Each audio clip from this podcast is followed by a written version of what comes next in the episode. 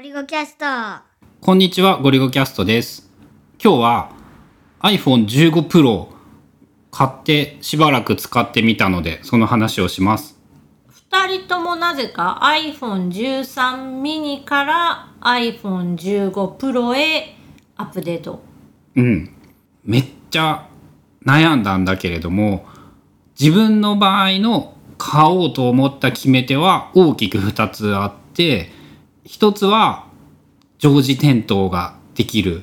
ということ。それは iPhone14 Pro の時からあった機能なんだけれども、そしてもう一つが充電が USB-C になったこと。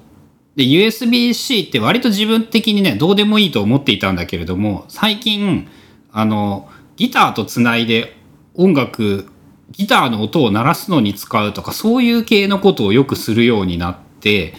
そうするとね、iPad とその端子が同じっていうメリットが割とあるなっていう感じがして、でさらに将来の拡張性とかを考えた場合も含めて、その早い段階でもう USB-C にしてしまった方がいいことが多いかもしれない。そして、えっ、と、ダイナミックアイランドも興味があって、なんか3倍ズームとかできるようになってとかなんかいろいろあるんだったら、まあ今買ってこれ3年ぐらい使おうかなっていう計画。俺の場合。春菜の場合、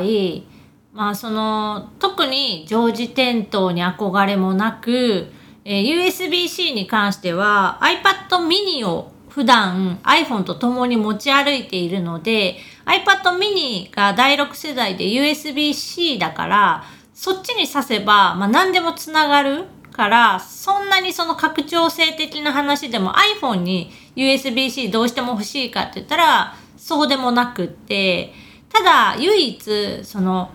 えっ、と13ミニを買った時に 128?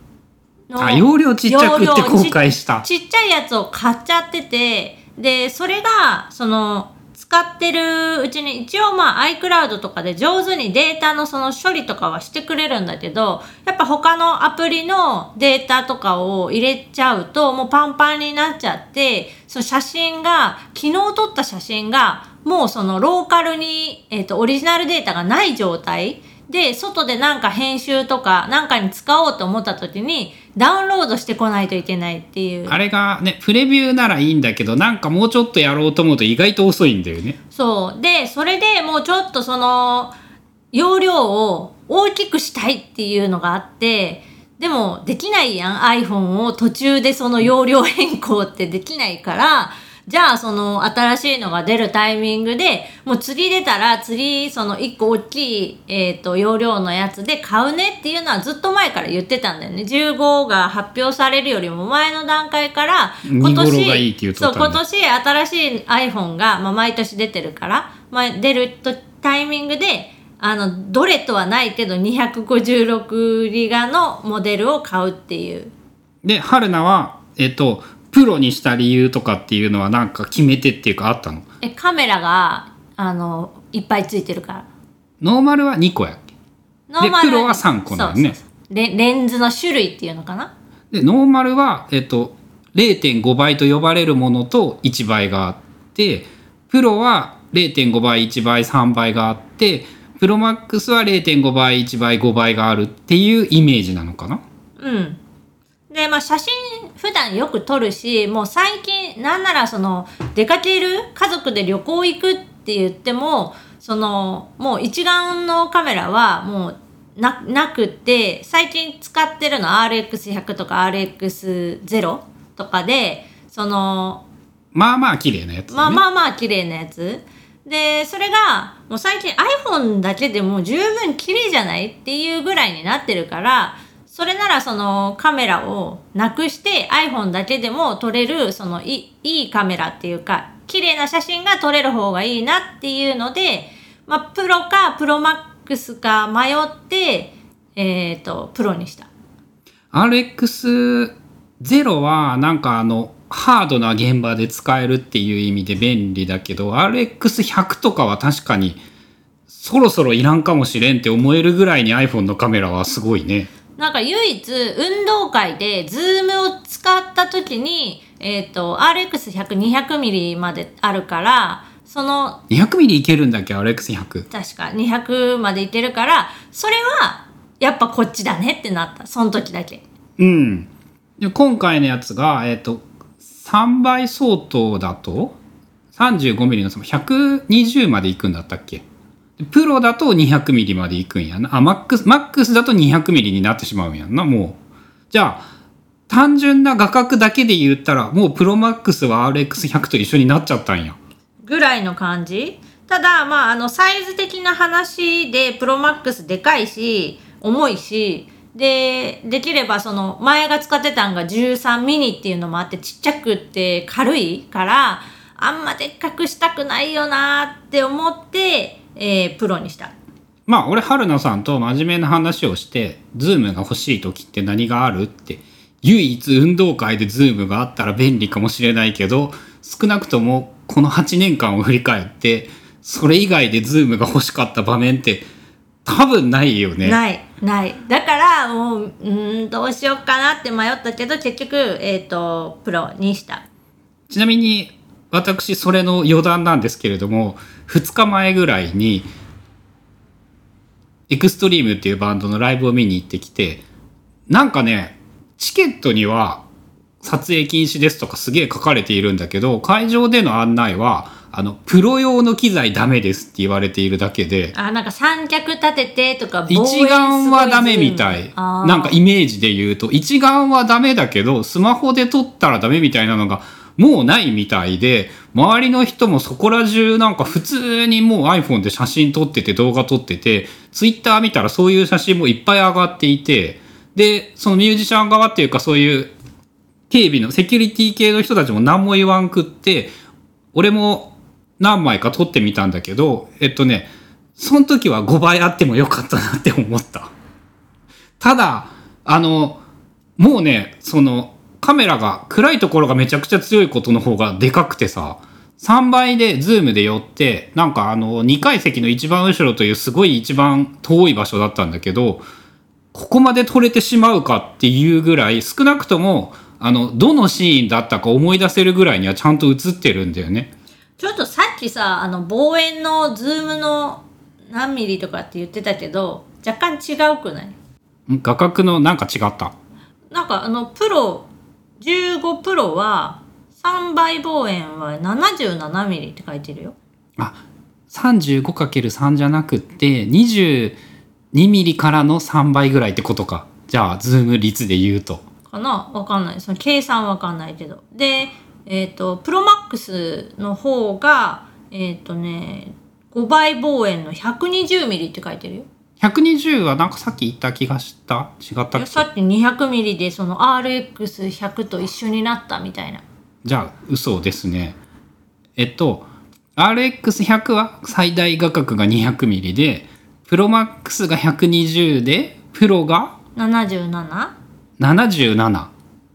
そっか。じゃあそのズームに関してはまだまだやはりかなわないですね。まああのー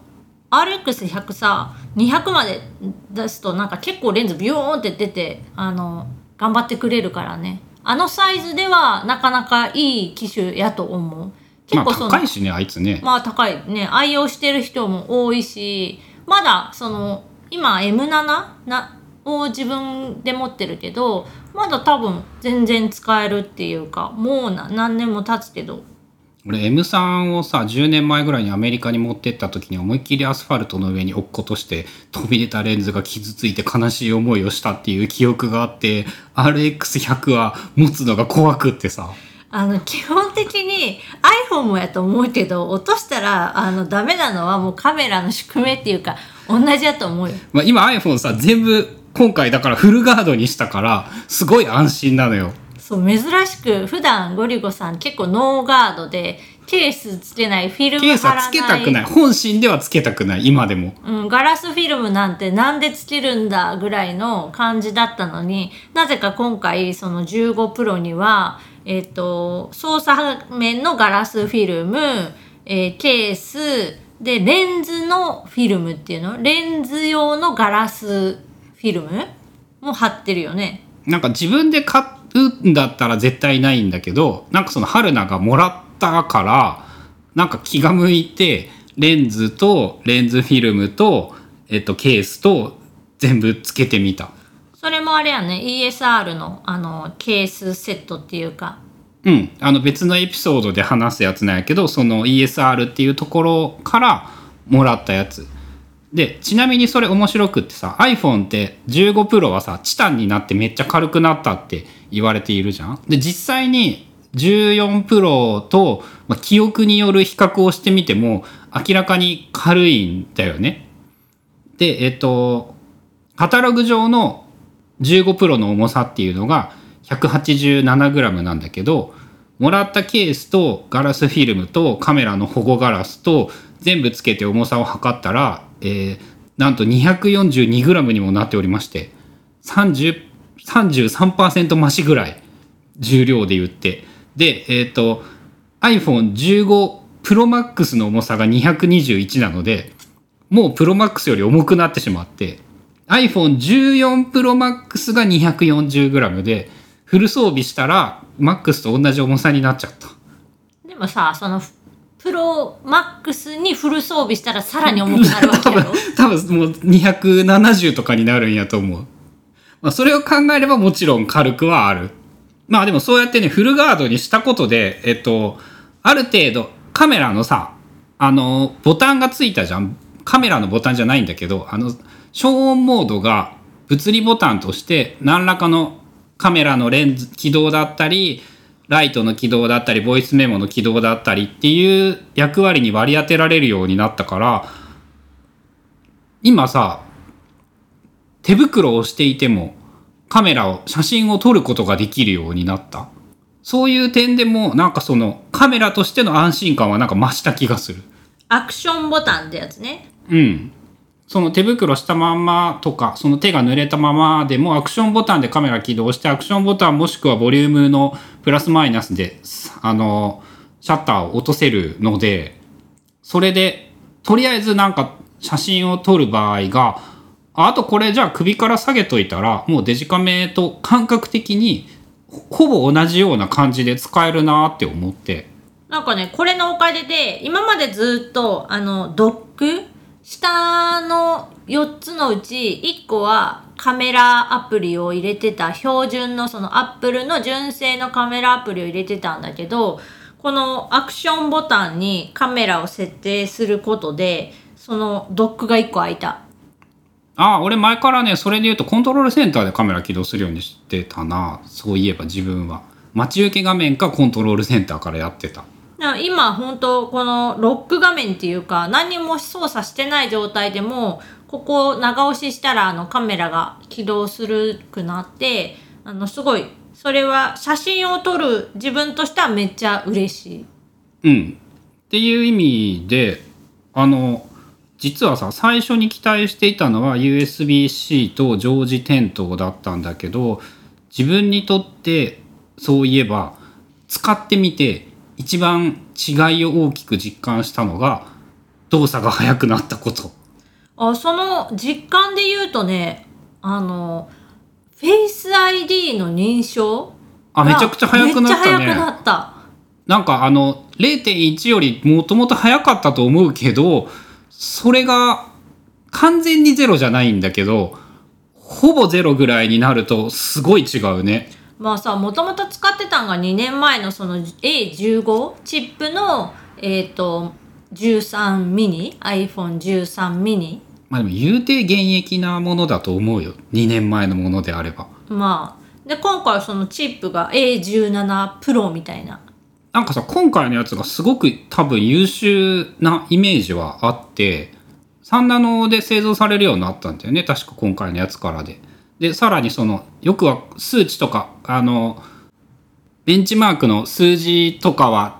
ちゃんと見てはいなくてあれなんだけどたかがカメラを起動するだけで13ミニはなんかやっぱ待ち時間がこんなにあったんだっていうぐらい15プロのカメラ起動を一つ撮っても速くなったしあの写真を撮ってからさなんか固まる感じとかあったじゃん？あれもほぼなくなったよね。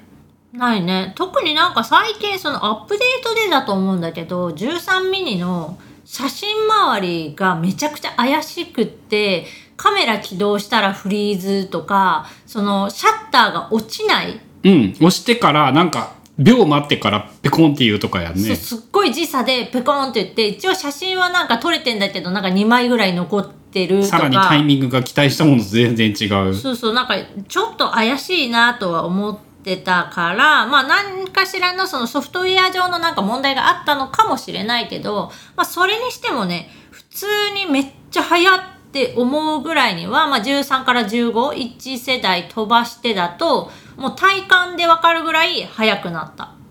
そしてあのちょっと早くなるとすごく気分がいいんだなってやっぱ思わされる感じでまあプロいらんなって結構45年ぐらいプロが出たぐらいの頃から思っていたんだけどプロだからなのか何なのかなんかすごいなって感じはしたね。iPad プロよりさ今早い印象でさ iPhone の方が。それ自分が使ってる iPad Pro と比べてやんな。まあまあもちろんもちろん。えっ、と M1 が載ってない M1 の1個前の iPad Pro だから2000年のは2000年発売の iPad Pro なんだよ。3年以上経ってる。2020年あ2020年3月発売。2000年はまだ iPhone も出とらんくってエアあの iPod の頃やね。3年、うん、でもなんかそのさコンピューターの感覚があるからもうちょっとなんか桁が違うと思っていたんだけれども、まあ、今回のやつがすごい早いってことなんだよね結局の話で言うと。まあ早い気がするね。そのなんか今回からでしょ。あのなんかチップにプロがついたのあーそういうえ多分あれってさ来年にプロがつかないやつが iPhone16 無印に乗っかるんだよね。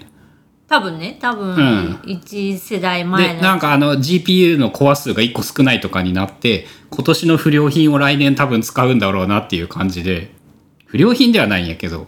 まあその辺は上手だなと思うしそれで十分な人ももちろん多いから。だから GPU1 個減ったからってさほとんどの場合問題ないからさそれを捨ててしまわず次の世代に1個前のやつとほぼ同じやつが乗っているぞって言われたらそれは良いことやしうん、だからその形もさあの型落ちのやつを使って、えー、と安いやつを作るとかそのチップを再利用じゃないけど、まあ、利用するみたいなところで、えーとまあ、だ段階をつける差をつけるっていうのは、まあ、十分その買う側にとっても売る側にとってもメリットがあるからいい、まあ、戦略ではあると思う。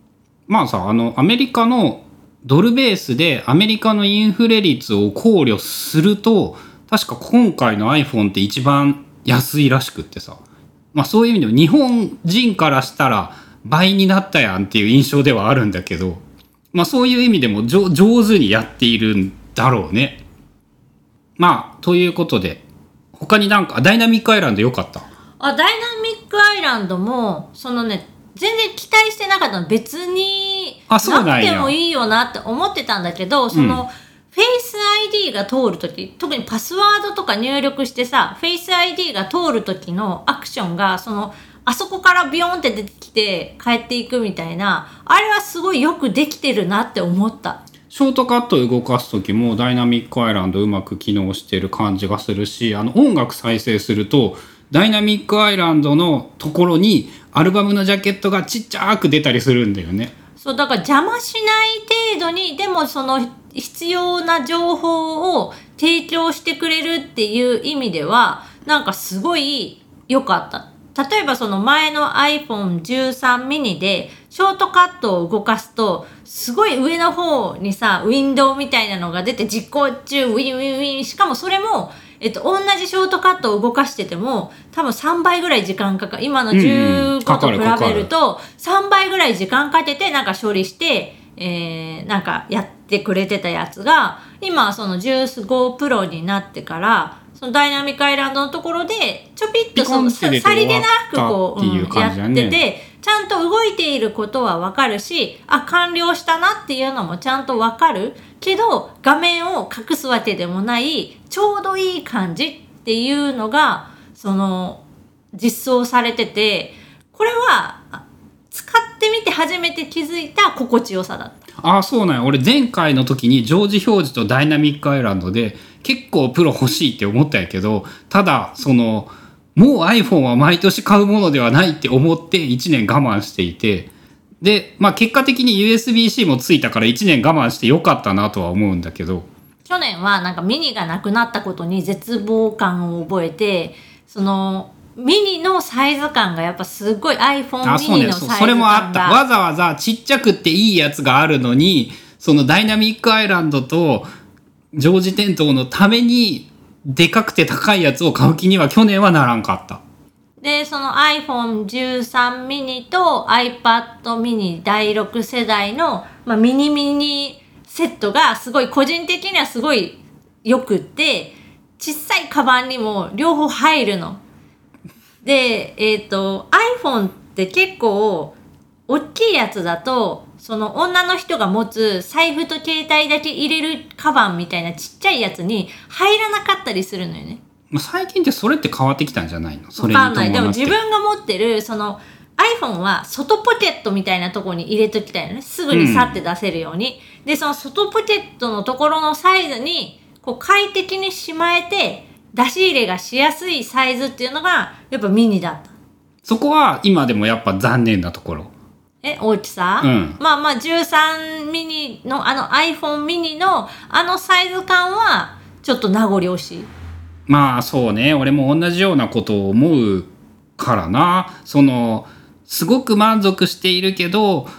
ミニの小ささはやはり捨てがたいものはあるっていうのはやっぱ事実ではあるからね。でその14プロを持った時にめっちゃ重ためっちゃ大きいって思っちゃったんだよね。その多分大きさより14もプロは重かった。重さのところでうん。13ミニと比べた時に、いやこれを常にその持ち歩いてとか持って操作をしてってちょっと厳しいかもなって一番最初に思ったの持った瞬間。うん。で今回それがそのチタンになって軽くなったよっていうその前の14プロとかと比べたらだいぶ軽量化してるよっていう話を見てそれはちょっと期待が持てたし実際、えー14プロを持った時よりも軽いなって思った。あれは目に見えて軽いよね。やっぱ比べてみると明らかに軽くなる。その数十グラムなんだけどでもこのさ全体の重さから対してさこの数十グラムってすごい割合大きくなるやん。まああの結局ケースとかフィルムとか全部取れば軽くなるんでそのそうやって使えばいいという言い方はできるんだけどまあ人生で何何度こういうものを置くことしたりなんかしただろうっていう自分からすると3年使うんだったらあの大切に3年傷つけないように使ってその乱暴に使っても大丈夫だと思えることの方が大事だなって思った。なんか前回さ13ミリもさ買って割とすぐの段階でさ外で落としてなかったアスファルトの上であケースつけてたしそのよく落としてるからちょっとわからん。あでケースつけててよかったなんかケースがさちょっとえぐれてさあえぐれた、えぐれた。うん、ケースは何箇所かえぐれてる。あの、特にね、車乗るときとかがダメでね、片手で持って車をドアを開け閉めとかしたりして、そこで落とすとかやるんだよね。っていう意味で、まあ、カメラとしても、まあ、俺多分別にこれだけで良くなったなっていう気がする。なんか最近首から下げようかな言うてるもんなうん、普段は使わないんだけどそういうアクティビティをするときに首から下げられるようになったら便利じゃないかなって今あ今のケースがストラップがつけられるからそのちょっとそういうことも検討している。カメラがやっぱ手片手で撮れるっていうかカメラっぽく物理ボタンで動くはやっぱいいと思うんだよね。そういう意味でも。まあ何にしても全体的にそのバランスが良くってその買い替えた満足度は高い機種かなってその過去の iPhone 歴代 iPhone とかを考えても。過去トップクラスの満足度とダントツの価格。これ MacBook Air より高いからねはるかに。あ値段の高さでねダントツ、MacBook Air 10万で買えたからさ今使ってるやつ。それはその時がめっちゃたまたま良かったんだよ。今もう買えないし。まあでも10確か15万ぐらいで買えたと思うんだけどね。同等品が今でもこの iPhone もさその一番安いモデルなら15万切るよ。プロの1ニッパー、うん。ああそっか。じゃあ同じぐらいか、うん。どっちかしか選べんかったらやっぱ Mac 選ばんと生きていけんからな自分の場合、まあその仕事をするっていう意味で iPhone だけで仕事するの厳しかったらそうなるんじゃない？選択肢、うん。まあそういう意味ではその贅沢品ではあるかなっていう自覚は一応ある。うん、ただその買い替えるメリットは割とあるかなってあの、まあ、14プロとか14プロマックス使っている人は微妙かもしれないけど、まあ、それよりも前のモデル13シリーズとか、まあ、それよりももっと前のシリーズとかの iPhone を使っている人。まあねあのメルカリとかで13とかならまだいい値段で売れるからね。そう今値段上がったんやってこの15プロが出てから相場が上がったなんで上がるんやろうな。狙っている人が多いんかな。わかんない。出す人が多くて。普通は下がるじゃん。買う人も多いんじゃない？その15が発売されて、まあ、13は残ったけどあのノーマルっていうか無印だけでしょ？あるの。まあしかもあれか常時チェックしてなかったら値段が上がった下がったの傾向みたいなのも分からんから今ある値段で納得して買うよね。まあ今ある値段の中で一番その安安いやつってなるからね、まあそういう意味で言えば10万ぐらいにで済むかもしれない。あその iPhone13 ミニを売ったらってこと？うん。かもしれない。